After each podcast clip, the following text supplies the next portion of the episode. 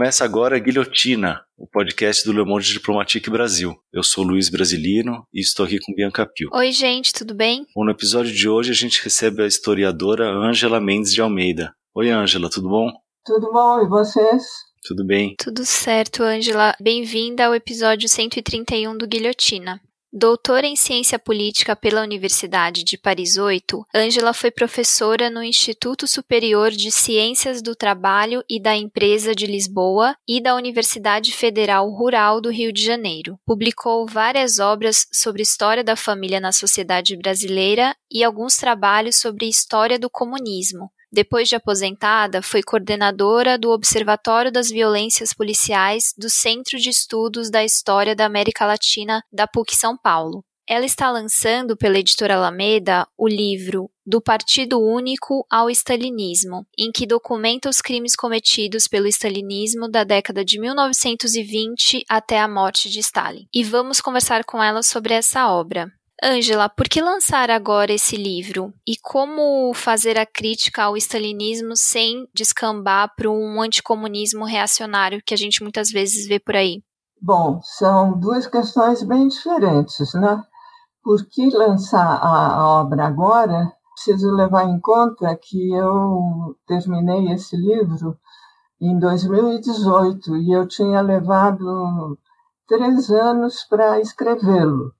Depois levei dois anos e meio para conseguir publicá-lo. Foi agora que foi possível eu escrever uma obra que, em certa medida, estava na minha cabeça durante todos esses anos, essas décadas, desde que eu escrevi o primeiro pedaço do livro, que foi uma tese que eu defendi nos anos 80, mas que, por uma série de acontecimentos da vida, eu só pude começar a escrever, talvez até por questão de uma maturidade, e eu só pude começar a escrever em 16, né, 16, 17, 18. Eu acho que uma verdadeira crítica ao stalinismo que parta do pressuposto do que é o socialismo, que o socialismo incorpora democracia e liberdade, ela não vai descambar para um anticomunismo, porque, inclusive, antes do comunismo da União Soviética, nós tivemos, por exemplo, o comunismo da Comuna de Paris. Uhum. Angela, e o, o que que o stalinismo tem do próprio Stalin e o quanto que o Stalin foi simplesmente aí um, um canal, né, para expressar uma mentalidade que já era predominante entre os comunistas ali da época. Tem muito de Stalin, mas não era é, exclusivamente de Stalin, era do conjunto de companheiros. Quer dizer, a ideia que justificou antes do Stalin, que era uma ideia bolchevique era salvar aquele socialismo que eles construíram a partir da Revolução de outubro de 1917. Isso é que norteou todas as escolhas que eles fizeram. Mas existem muitos elementos, é difícil, não é um elemento único, muitos elementos do próprio bolchevismo que eu procuro descrever o mais claramente possível, alguns deles alguns do próprio Lenin, que expressava o pensamento do bolchevismo e que se contrapunha ao pensamento da Rosa Luxemburgo a propósito das escolhas que foram feitas bem no começo. Bom, havia alguns desses elementos que vão ser mantidos, modificados, transformados na era Stalin. E Angela, você pode explicar para gente o que é o terceiro período e como a leitura dominante da época contribuiu para a ascensão do fascismo nos anos de 1930? Sim, veja bem, o título de terceiro período é porque, do ponto de vista da Internacional Comunista, eles tiveram um primeiro momento que a gente pode caracterizar como primeiríssimo, é, 19, 20, 21, em que eles acreditavam que a revolução estava madura em todos os países, pelo menos europeus. A revolução mundial estava madura. E aquilo que eles fizeram na União Soviética, um assalto ao poder, assim eles classificavam, era a linha geral nesse primeiro período. Depois eles se convenceram que esse assalto ao poder era impossível. Bom, quando eu falo eles, eu estou me referindo ao Partido Bolchevique e à Internacional Comunista, que tinha nesse período, até 23, o Lenin com a sua cabeça pensante. Bom, depois eles concluíram, como esse assalto ao poder não se mostrou factível, que o capitalismo tinha entrado numa fase de estabilização relativa. Bom, daí entre 27 e 28, porque essas mudanças acontecem em reuniões do Congresso da Internacional,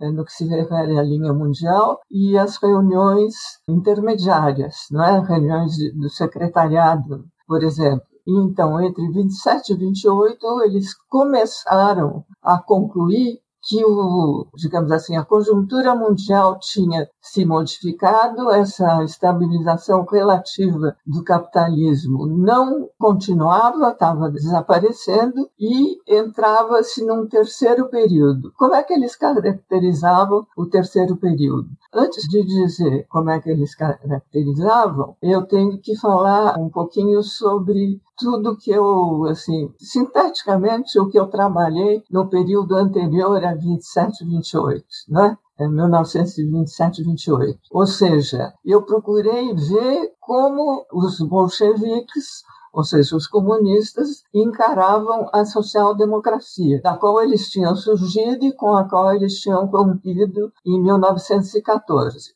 E cheguei à conclusão que eles nunca tiveram claro o que era o Partido Social Democrata, né? os diversos partidos socialistas e social-democratas na Europa, se eles eram um, ali, um, partido aliado da burguesia ou se era um partido operário reformista. Quando eles eh, declaram que a estabilização relativa do capitalismo tinha chegado ao fim, eles vão caracterizar essa época, aí nós já estamos em plena era do stalinismo, caracterizando esse terceiro período como um período em que todas as organizações se fascistizam, principalmente a social-democracia. E eles então determinam que, a partir daquele momento, o inimigo principal deles era a social-democracia, que eles chamavam de social fascismo. E o nazismo, que crescia na Alemanha, era considerado por eles como um episódio momentâneo que mesmo que o Hitler subisse ao poder, ia ser uma coisa passageira, mas discussões um pouco mais tarde, no período de ascenso do fascismo, apareceu já nos anos 30, né, no comecinho dos anos 30, a ideia, até a, o absurdo de achar que o nazismo seria a antessala do comunismo. Então, o terceiro período é esse, quer dizer, esse título que eles dão à conjuntura em que eles classificam como inimigo principal a social-democracia, o que significava que não podia haver uma frente única de operários, porque na maioria dos países os partidos socialistas ou social-democratas, muda a terminologia, mas todos eles pertenciam à Segunda Internacional. Esses partidos eram apoiados pela maioria da classe operária nos países mais importantes, onde os comunistas atuaram, como Alemanha, França, Itália, nesse período. A Áustria também. Certo. E tem um trechinho do livro que você é, fala que a Guerra Civil na Espanha é um dos acontecimentos fundamentais para iluminar a evolução do comunismo. Você pode explicar para a gente por que, né, dessa centralidade da Guerra Civil da Espanha? Bom, para falar da Guerra Civil da Espanha e por que ela tem essa centralidade, eu preciso falar, voltando ao terceiro período, que eu não falei na pergunta, que essa política de considerar a social-democracia como social-fascismo, ela foi crescendo, crescendo, crescendo, ao mesmo tempo que crescia o Partido Nazista, o período de ascensão do Hitler. Durante esse período, o Partido Comunista alemão chegou a fazer atos em conjunto com o partido nazista contra a social-democracia, que era o partido dominante que tinha o governo na Alemanha. Tá? até a ascensão do Hitler em fevereiro de 33. Bom, então a ascensão do Hitler em 33 é um corte dramático para todo o movimento operário. A Internacional Comunista manteve a mesma linha, só foi mudar de linha pressionada pelo movimento operário da França, onde essa ideia de combater a social-democracia foi derrotada na prática, porque nas grandes manifestações dos anos posteriores a 33, 34, na França, os operários tanto comunistas como socialistas, resolveram que eles não iam se combater uns aos outros, mas combater o governo da direita da burguesia. É? E a, a Internacional se viu obrigada a mudar sua linha e decretar as frentes populares, que agora eram uma união de socialistas, comunistas e também os partidos burgueses republicanos que defendiam a república na França e depois na Espanha, né? Bom, e foi nesse, durante esses acontecimentos dramáticos, porque eles se davam em presença do nazismo que se estabelecia na Alemanha e do, do logo Hitler começa um avanço sobre toda a Europa, né? Foi nessas condições que foi formada uma frente popular na França entre socialistas, comunistas e radicais, que ganhou as eleições, e também na Espanha. Bom, é preciso dizer que a Espanha eh, era um país agrário, naquele tempo, agrário relativamente atrasado, diferente desses países onde a Internacional eh, Comunista tinha trabalhado até então, né? e que não estava na mira dos comunistas porque na Espanha a configuração política era diferente. O Partido Socialista, o PSOE, que é o mesmo Partido Socialista que existe hoje na Espanha e que tinha sido fundado no século XIX, não era um partido reformista. Era um partido extremamente popular, com muitos aderentes operários, e face a ele não havia um partido comunista, o Partido Comunista era muito pequenininho, mas havia, sobretudo, uma enorme massa de forças anarquistas. Não partidos, porque os anarquistas não admitiam a organização partido. Eles tinham uma central sindical, a CNT, que era a mais poderosa de todas, e tinha a UGT, que era a central sindical socialista. Bom, foi nesse país que presenciou em 34 uma insurreição na, nas Astúrias, no norte, na Espanha, uma insurreição operária que durou três ou quatro meses, uma espécie não chegou a se estabelecer como a Comuna de Paris, mas uma espécie de insurreição que se estabeleceu e dominou durante três ou quatro meses, depois, afinal, foi vencida. Mas isso é um histórico de lutas da classe operária e camponesa na Espanha, e a classe dos mineiros. E em 35 eles formam uma frente popular na qual os anarquistas não participam enquanto força política, mas que apoiam essa chapa, né, que tinha aí pequeno partido comunista, ainda pequeno, os socialistas e, e sobretudo, os partidos radicais republicanos, né, e ganham as eleições. Alguns meses depois que eles ganham as eleições, o exército, as forças reacionárias da direita, bom, que também tinha uma tradição na Espanha, que eu não vou me deter agora, né? mas as forças militares comandadas por Franco, havia outros comandantes, mas o principal comandante era o Francisco Franco, se insurgem contra o governo republicano, o governo formado por socialistas e partido radical republicano, partidos radicais republicanos e também apoiado pelos comunistas, e há uma insurreição que começa nas possessões que a Espanha tinha no Marrocos.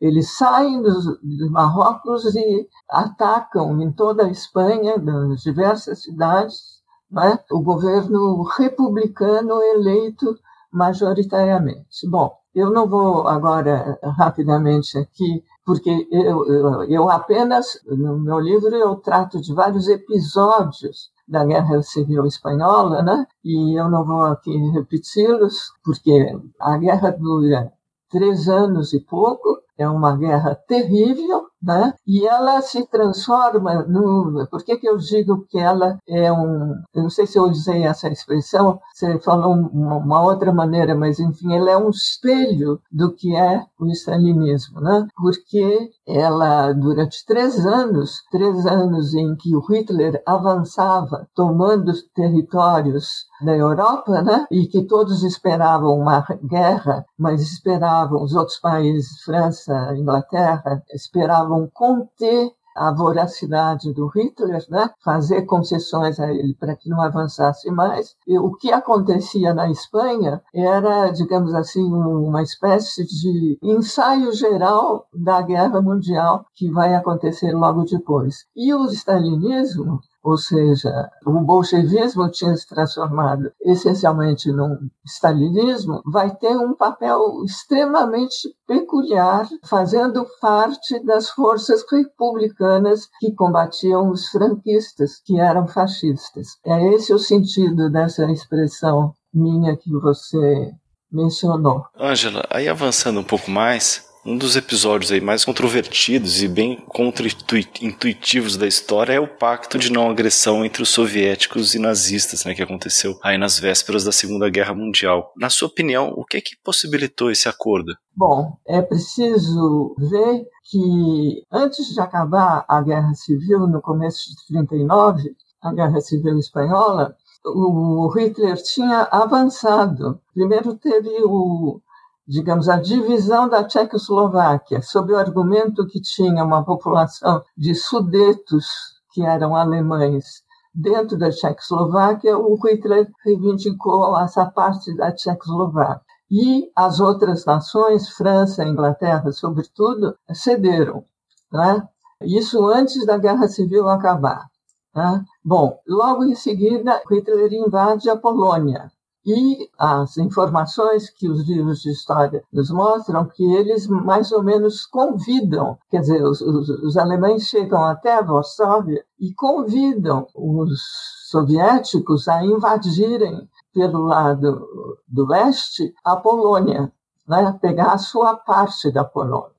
E, ao mesmo tempo, antes desse pacto Hitler-Stalin, eles já tinham dividido a Polônia entre si. Inclusive, há muitos episódios, eu falo, eu não toco especialmente nisso, digamos assim, sobre a presença dos soviéticos na Polônia nessa parte. Né? Bom, passam-se os anos e o pacto. Nesses anos, as informações que os livros de historiadores transmitem é que os stalinistas, os homens que estavam no poder, porque veja bem, Nessa altura, quem estava no poder já tinha acontecido os processos de Moscou e as diversas tendências tinham sido completamente decapitadas, né? E a oposição de esquerda trotskista já tinha sido expulsa, já tinha sido presa, deportada em 27 e 28, pois as outras tendências, a tendência de Zinoviev e Kamenev já tinham sido esmagadas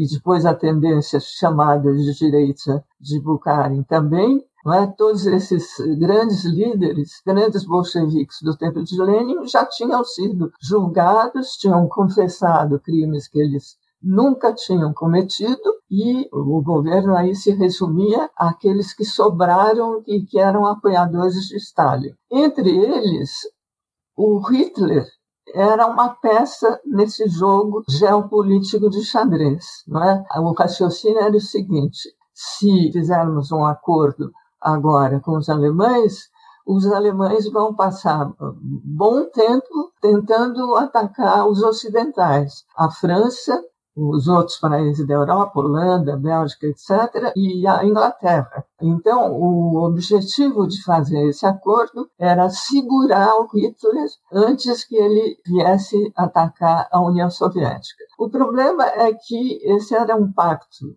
é, de não intervenção e de amizade.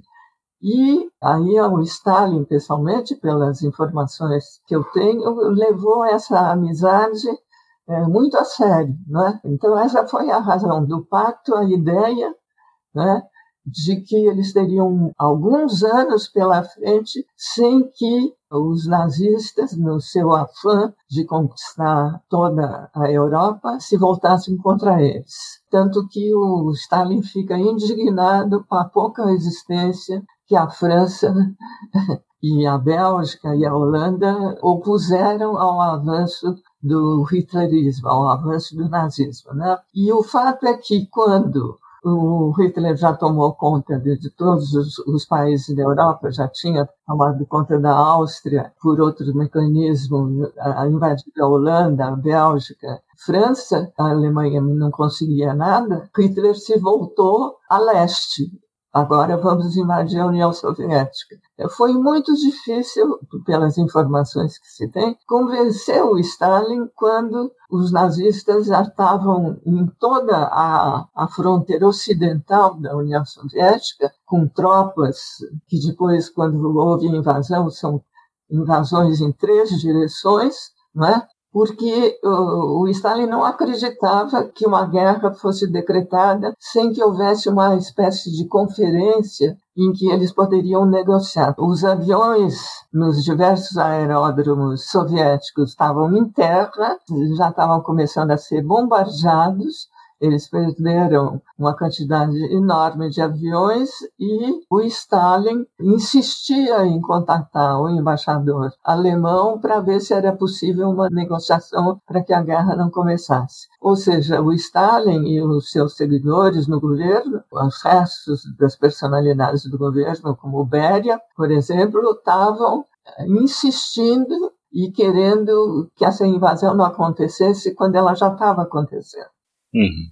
Angela, agora uma dúvida aqui. Na tua opinião, essas posições stalinistas que você relatou agora, elas são um erro assim de análise política, né? Porque olhando com os olhos de hoje, né, de quase 100 anos depois, parecem grandes equívocos. Você acha que isso foram erros cometidos, erros de, de, análise, ou na verdade eles estavam defendendo mesmo os interesses deles? Eles julgavam, tipo, por exemplo, que a a disputa no campo da esquerda, como for chamar, era mais importante do que a, a disputa contra a direita, o que seja. Olha, primeiro eu acho que não dá para a gente justamente olhar com os olhos de hoje. Uhum. A gente tem, eu acho que a gente tem que olhar os acontecimentos tal qual eles aconteceram uh, e verificar por que os indivíduos os sujeitos né, da história fizeram essas opções. Né? Bom, o resto da esquerda para o Stalin, depois dos processos de Moscou e depois da atuação do stalinismo na Guerra Civil Espanhola, em que eles se constituíram numa verdadeira polícia dentro do setor republicano, o resto da esquerda era igual ao fascismo. Eles não diziam que os trotskistas eram fascistas, eles não diziam na Espanha que o POUM, os membros do POUM eram franquistas, o resto da esquerda não existia para o stalinismo. Eles se constituíram justamente de uma tal maneira que todos que estavam ainda no período do Lenin, todos que estavam contra eles, a direita e a esquerda, não eram bons a partir do stalinismo, e sobretudo a partir da Frente Popular, depois que eles superam aquela fase do terceiro período, que eles combatiam a social-democracia, a partir daí, tudo que tivesse à esquerda deles era igual ao fascismo e tinha que ser derrotado, eliminado, derrotado não, eliminado.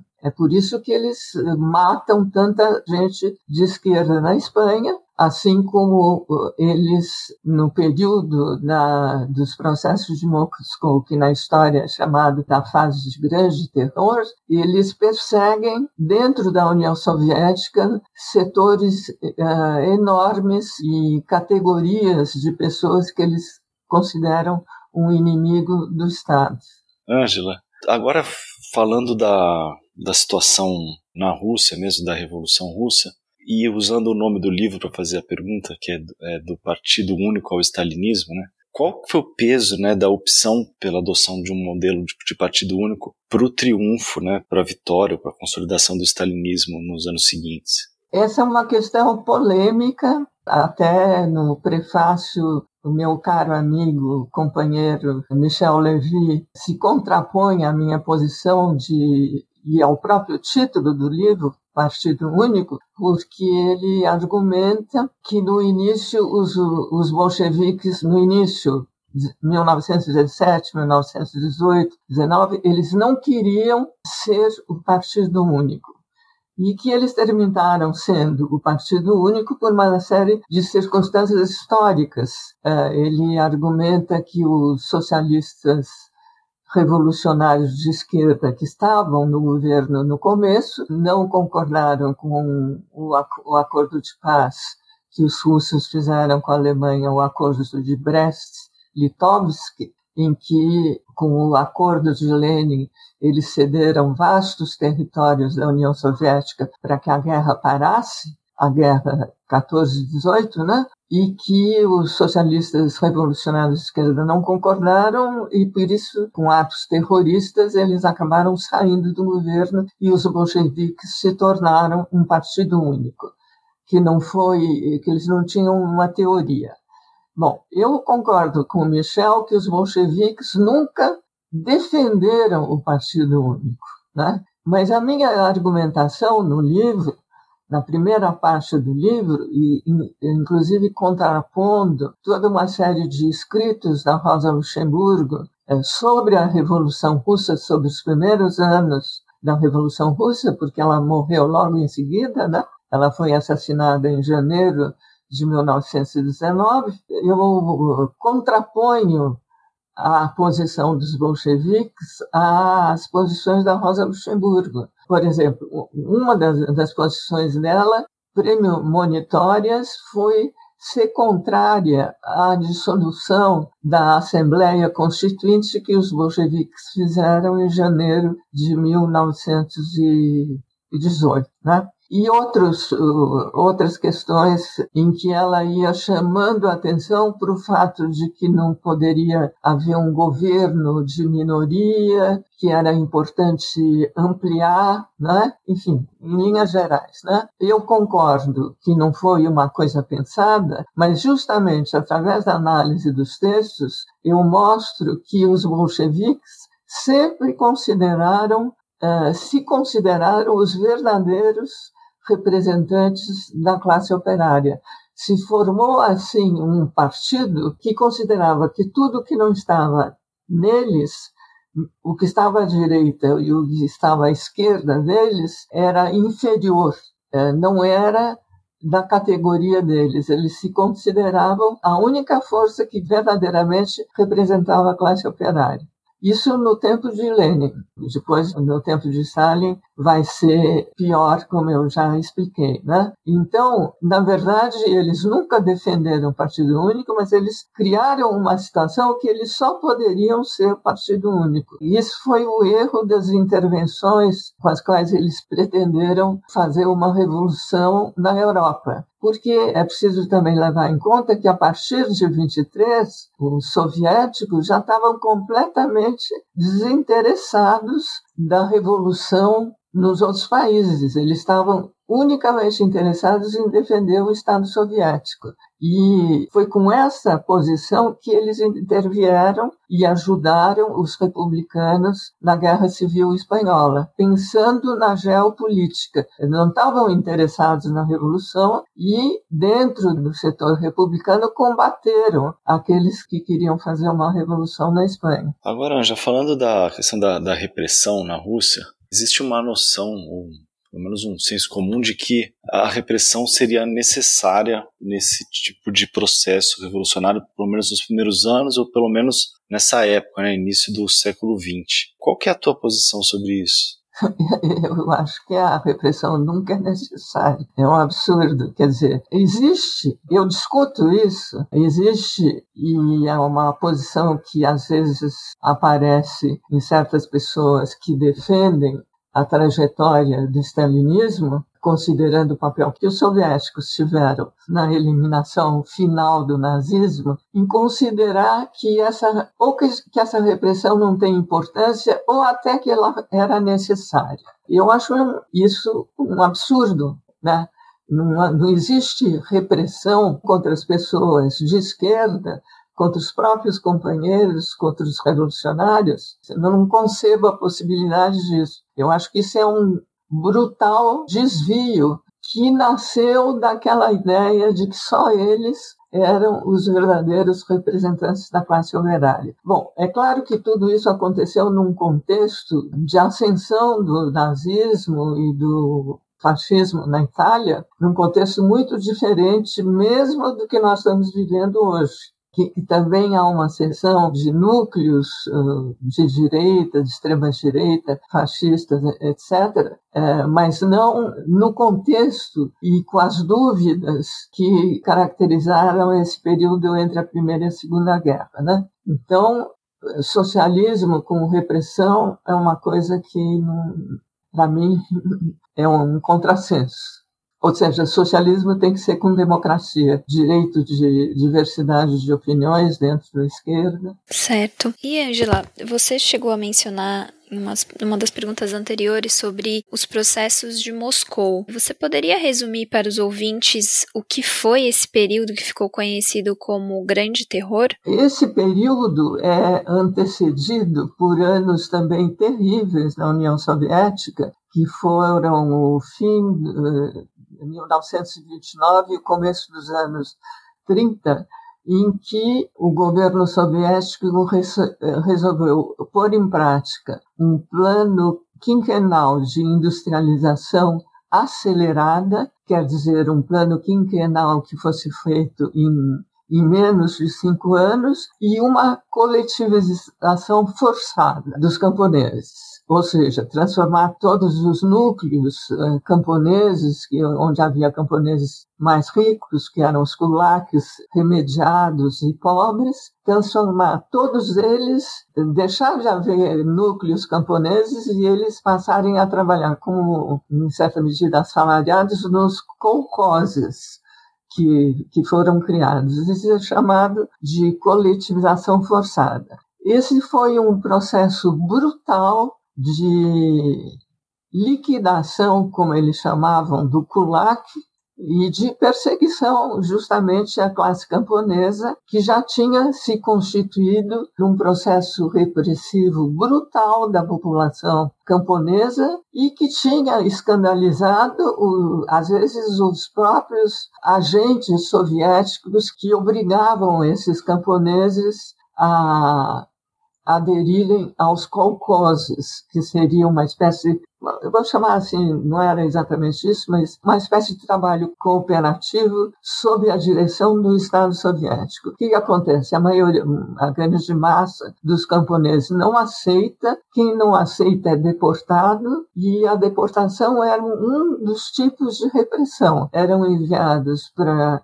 eh, lugares longínquos que desérticos, que naquele tempo é, era a própria sobrevivência era difícil, lugares da Sibéria, do Cazaquistão, né? E essa massa de camponeses é espalhada pelo território russo, que é bem grande, como vocês podem olhar no mapa. Né? Isso já foi um processo brutal de repressão que aconteceu uh, a partir dos começos uh, dos anos 30. A partir daí, há um, um episódio que antecede os processos de Moscou, mas enfim, a sociedade já era extremamente repressiva, né? E esse esse episódio é o assassinato de um dos bolcheviques mais importantes, chamado Kirov, sobre os quais há dúvidas sobre quem o assassinou. Eu, no meu livro, defendo a tese, a partir de toda essa documentação que já foi revista, que foi um, um assassinato do próprio governo, da própria polícia política, que nesse momento era o, o, o NKVD, a partir de 34. Esse crime aconteceu em 35. Bom, e a partir daí, os processos de Moscou, que foram três processos em que uma parte daqueles bolcheviques famosos, companheiros de Lenin, foi indiciado e foi julgado, e nesses julgamentos eles, é difícil até de descrever, mas eles se autoacusaram de crimes inimagináveis contra o Estado soviético. Claro que o grande organizador, organizador desses crimes, na teoria do Stalin, era o Trotsky e o filho dele, eh, Leon, que chamava também Lev, Lev Sedov filho do, do Trotsky. Eram os dois organizadores que é, estavam na teoria dos processos macomunados com estados que eram inimigos da União Soviética, né? e quem eram os inimigos? Franceses, sobretudo, né? nesse momento, e japoneses, né? que eram estados inimigos, considerados inimigos da União Soviética, ah, e poloneses também. Então, nesses três processos de Moscou, assim, 16 pessoas, 20 pessoas no outro, etc., que eram os principais militantes bolcheviques, companheiros de Lenin, que foram humilhados, obrigados a cederam, né, porque muitos não cederam e desapareceram, provavelmente torturados até a morte, ou então não aceitaram confessar crimes que eles não tinham cometido e foram fuzilados, né? E esses processos serviram, essa é a teoria dos historiadores que eu incorporo, de uma espécie de cortina de fumaça para uma repressão generalizada da população. Se torna uma espécie de febre de perseguição aos inimigos do povo, que acontece em todas as regiões. As regiões, inclusive, têm cotas de perseguição para aniquilar ou fuzilar ou então deportar, tirar eh, dos lugares onde eles estão e deportar esses inimigos do povo para regiões longínquas da União Soviética. Durante muito tempo só aparecia para o exterior esses processos de Moscou. E, justamente, a maior parte das pessoas acreditava, se conhecia pouco do que estava acontecendo na União Soviética e ninguém acreditava que eles pudessem confessar crimes que eles não tinham cometido. Justamente depois, muita literatura foi escrita sobre essa essa devoção ao partido que, misturado com outros tipos de pressão, misturado com tortura, misturado com perseguição aos parentes, né? porque quando uma pessoa era presa, a mulher, os filhos, os pais, os primos, os, os colegas de trabalho eram todos visados. Né? Então, esse conjunto de pressões, alguns deles, porque outros desapareceram no processo de instrução, desses processos, né, aceitaram os espetáculos públicos dos processos de Moscou que tudo que eles tinham que dizer, os crimes que eles tinham que confessar, já tinham sido combinados previamente no processo de instrução. Ângela, você traz nos livros muitos relatos de adversários assassinados pelo stalinismo. Tem algum ou alguns que você acha importante detalhar para a gente compreender melhor a forma de atuação dessa máquina de matar em moto contínuo? Primeira coisa é que eu trago também o relato de perseguição e assassinato aos próprios stalinistas, né? aos próprios agentes stalinistas que tinham trabalhado, por exemplo, na Espanha. Né? Eu traço um pouco alguns elementos biográficos de homens que eram dedicados stalinistas como, por exemplo, o jornalista Koltsov, que era, digamos, extremamente um jornalista e romancista e também era um aviador, né? E muito bem quisto, jo jovem, e que teve um papel importante nos crimes cometidos na Espanha e quando voltou para a União Soviética foi homenageado, ele escreveu um um diário da, da, Guerra da Espanha que foi publicado imediatamente e teve grande sucesso. E depois de ter feito uma conferência, na volta dele foi convidado em vários lugares para falar sobre a Guerra da Espanha. Depois de ter feito uma conferência, ele voltou para a redação do jornal onde ele trabalhava e foi preso. foi preso e foi torturado durante muito tempo e quando ele, segundo os dados biográficos que se conseguiu obter sobre o que acontece com ele na prisão, ele, quando chegou exatamente o julgamento, porque um, alguns eram fuzilados sem julgamento, no caso dele teve um julgamento, e ele é, deveria contar a versão que tinham extorquido dele durante a tortura, mas ele se recusou e não aceitou e disse que não era nada daquilo, não aceitou as acusações que foram feitas. Né?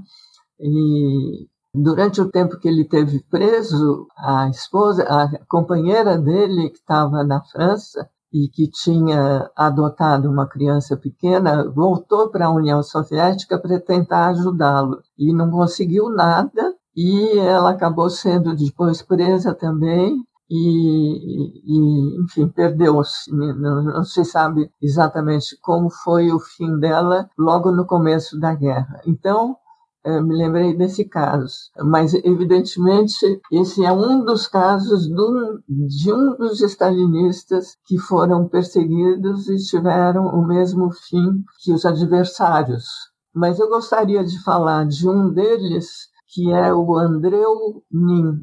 O Andreu Nin era um militante que era, enfim, era marxista, adotava as ideias marxistas, mas era sindicalista da central anarquista CNT e que foi para a Rússia ainda em 1919, participou do terceiro congresso da União Soviética e como nessa época foi criada uma internacional sindical, ele acabou ficando na Rússia.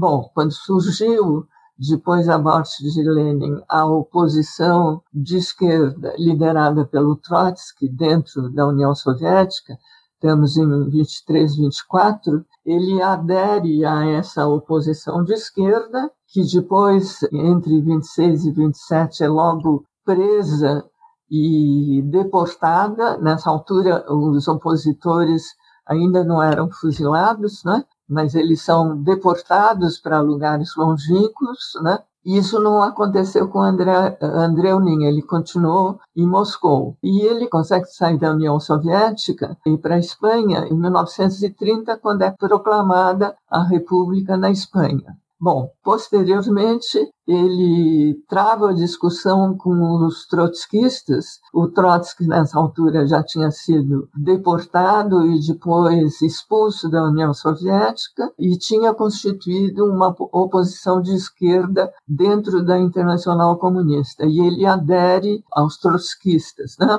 Adere, mas depois ele entra em enfim, com algumas divergências com o Trotsky e ele não segue os trotskistas quando eles se encaminham para fundar a Quarta Internacional. Ele e outros eh, juntam-se com outro grupo de esquerda e fundam em 1900 e acho que 30, 31 o POUM, o Partido Operário de Unidade Marxista.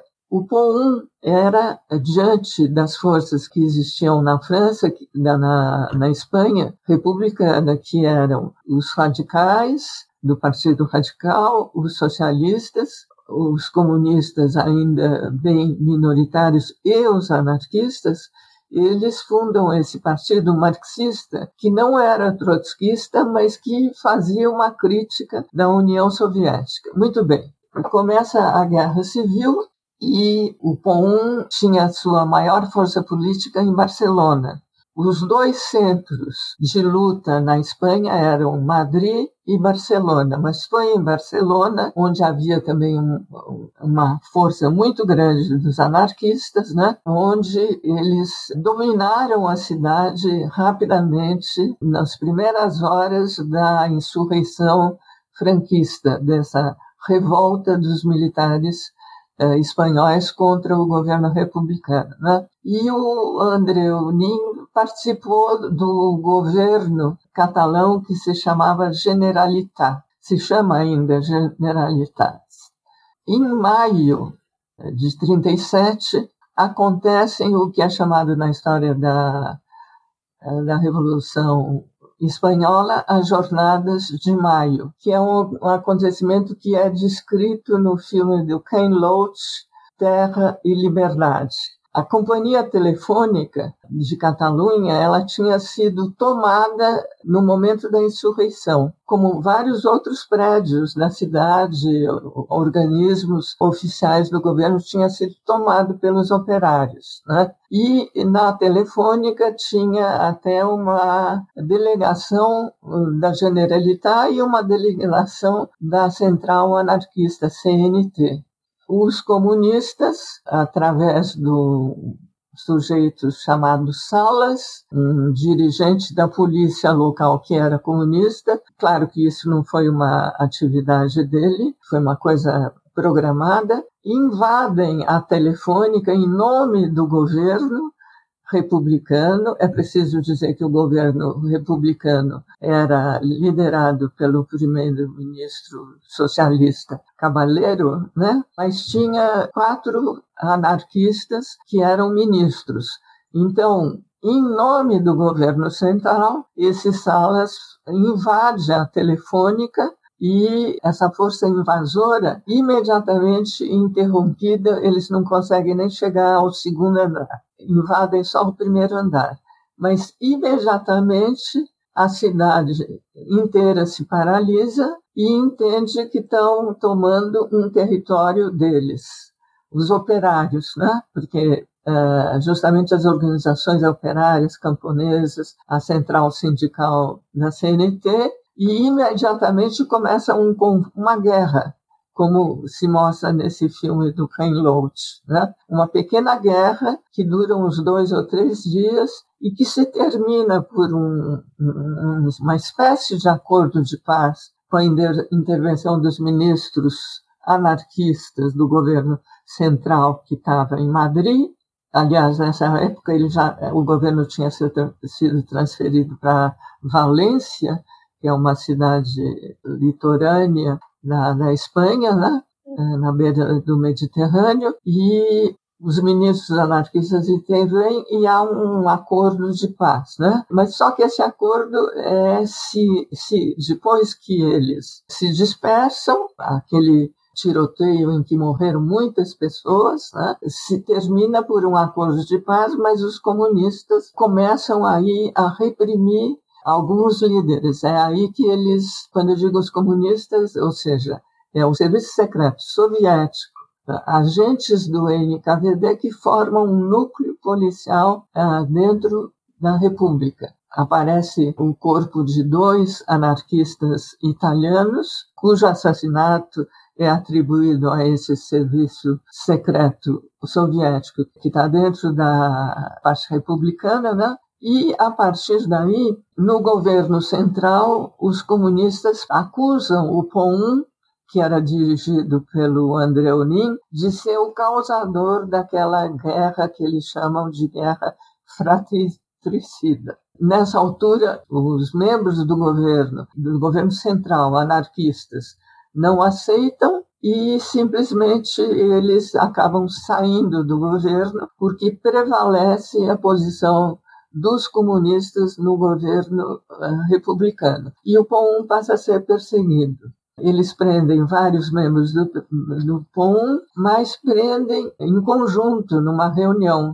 Só que o André Unim foi preso no momento em que ele estava sozinho. Ele é preso e o que, que acontece com ele? Ele simplesmente desaparece. O desaparecimento do Nin provoca uma grande comoção na Europa entre socialistas que conheciam a trajetória dele. Vários deputados ingleses e franceses vão à Espanha para pedir ao governo republicano que faça aparecer o ninho, onde é que ele estava? Ele estava preso, mas onde, onde é que ele estava? E os ministros, os próprios ministros do Partido Socialista e do Partido Radical, é, simplesmente não sabem onde está o Nin. O Nin não aparece e décadas depois é que começam a narrar do que tinha acontecido com ele. Ele tinha sido tão torturado para confessar que, na verdade, ele era um agente de Franco infiltrado na esquerda. E ele não confessou. E ele tinha sido tão torturado que ele não podia ser apresentado.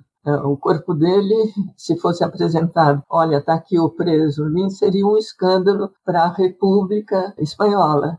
Né? Então, eles criam uma história, eles desaparecem com o corpo e criam uma história sobre como se deu o desaparecimento do Nin. Ele tinha, em todo, desde que ele foi preso, ele tinha sido visto por pessoas numa prisão perto de Madrid, em Alcalá de Henares. Então, a explicação que a polícia soviética dentro da República deu é que ele tinha sido sequestrado por homens nazistas falando alemão e tinha sido levado para o setor franquista, ou seja, pela parte da Espanha que estava sob domínio de Franco.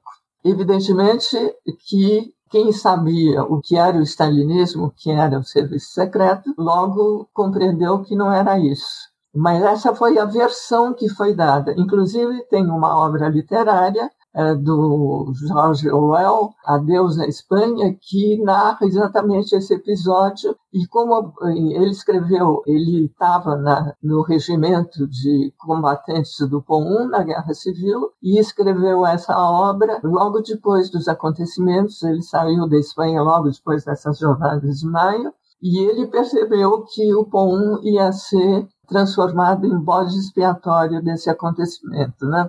Logo depois da implosão da União Soviética, dois jornalistas catalães, Dolores e o, o, o, nome do segundo não estou me lembrando agora, da televisão catalã, vão à União Soviética e conseguem, com o KGB, que era a polícia política que se seguiu ao NKVD, a, a, a União Soviética já estava implodida, mas o KGB ainda existia, e eles conseguem, com o KGB, um documento que era a descrição do que os, esses agentes soviéticos, o principal deles chamava-se Alexander Orlov, e esse era um relatório do Orlov, é, contando o que eles tinham feito com o Nin e que eles tinham enterrado o Nin e da localização do enterro do corpo do Nin.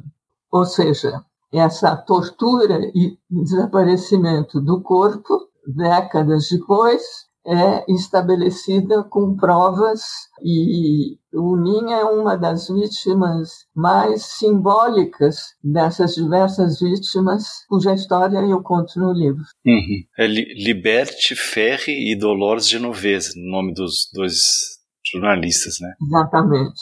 Ângela, é... a gente está indo para o final mas ainda teriam duas perguntas que a gente gostaria muito de fazer. A primeira é assim, mesmo após o, a morte do Stalin, o stalinismo continuou, né? Queria pedir para você descrever o que é o stalinismo, que você coloca como um modo de ser dentro das relações sociais da política de esquerda. Eu acho que esse comportamento maquiavélico, é claro, eu conto no livro toda uma série de perseguições perseguições que começam quando a pessoa manifesta uma pequena dúvida, uma pequena oposição, né? elas se transformam em verdadeiras tragédias nesse período que eu descrevo. Né? Mas eu acho que existe um procedimento uh, em muitos organismos herdado desse modo de ser stalinista, em que quando uma pessoa, às vezes meia lateral, que chegou jovem ou que chegou é, de repente ao grupo e começa a questionar algumas questões, o resto do grupo se une contra ele e começam as intrigas, as calúnias, né, que na situação atual é, nós não temos um governo não tínhamos no tempo do, do, governo de Dilma e Lula, e não temos agora, por outras razões, stalinistas no poder, né? não se transformam nas tragédias que aconteceram no, no período entre as duas grandes guerras. Né? Mas é um modo de ser que paralisa a discussão logo se torna uma espécie de muralha para qualquer tipo de questionamento ou divergência, e uma muralha que às vezes uh, frequentemente não emprega uh, meios uh, que representam a convivência entre companheiros, mas meios que representam a liquidação de um inimigo um, um modo de ser, Angela, que ultrapassa as pessoas que se autodefinem como stalinistas, né? Um modo de ser claro. que pode estar em qualquer um, né? É claro, pode estar até, até numa organização trotskista. que eles conhecem bem a história do stalinismo, né? Uhum. Sim. Angela, então, para terminar, eu queria retomar uma frase do Michel Levy no prefácio, que ele diz que o livro é uma bela contribuição para a reflexão aqui no Brasil sobre os caminhos para lutar contra o fascismo, criar as condições de um novo socialismo libertário e democrático. Queria te perguntar se você concorda com essa definição dele, né? E quais seriam essas lições do stalinismo, né? Que essas lições que podem ser tiradas aí dessa experiência e que podem ser aplicadas para essa conjuntura difícil que a gente está vivendo aqui no Brasil. Eu acho que o que ele quis dizer é que esse histórico da cegueira dos comunistas face à ascensão do nazismo é extremamente importante de ser conhecido pelas gerações atuais. E que, de uma maneira geral, esse histórico do stalinismo também é importante conhecer, justamente porque o socialismo tem que se construir sobre bases democráticas, relações entre companheiros que sejam inspiradas pela democracia, pelo reconhecimento da, da existência de divergências que possam ser discutidas em função de uma luta maior. Perfeito, Ângela. Muitíssimo obrigado pela participação. Uh, eu queria agradecer a você, Luiz, a, a, você, Bianca. Eu acho que essa foi uma oportunidade importante de eu falar algumas coisas sobre o livro. Eu espero que essa entrevista de vocês possa ser um elemento para a divulgação das ideias do meu livro, que é esse o objetivo da minha escrita. Maravilha, Angela. A gente gostou bastante e reforço aqui os agradecimentos do Luiz. Bom, é isso, né, Bianca? Estamos chegando ao final de mais um Guilhotina. Para quem quiser mandar sugestão, crítica, ideia para a gente, escreve para o guilhotina.diplomatic.org.br. É isso. Acompanhe a gente nas redes sociais, arroba Diplobrasil no Twitter e arroba Diplomatic Brasil no Instagram. É isso, gente. Até a próxima. Até a próxima. Tchau, tchau.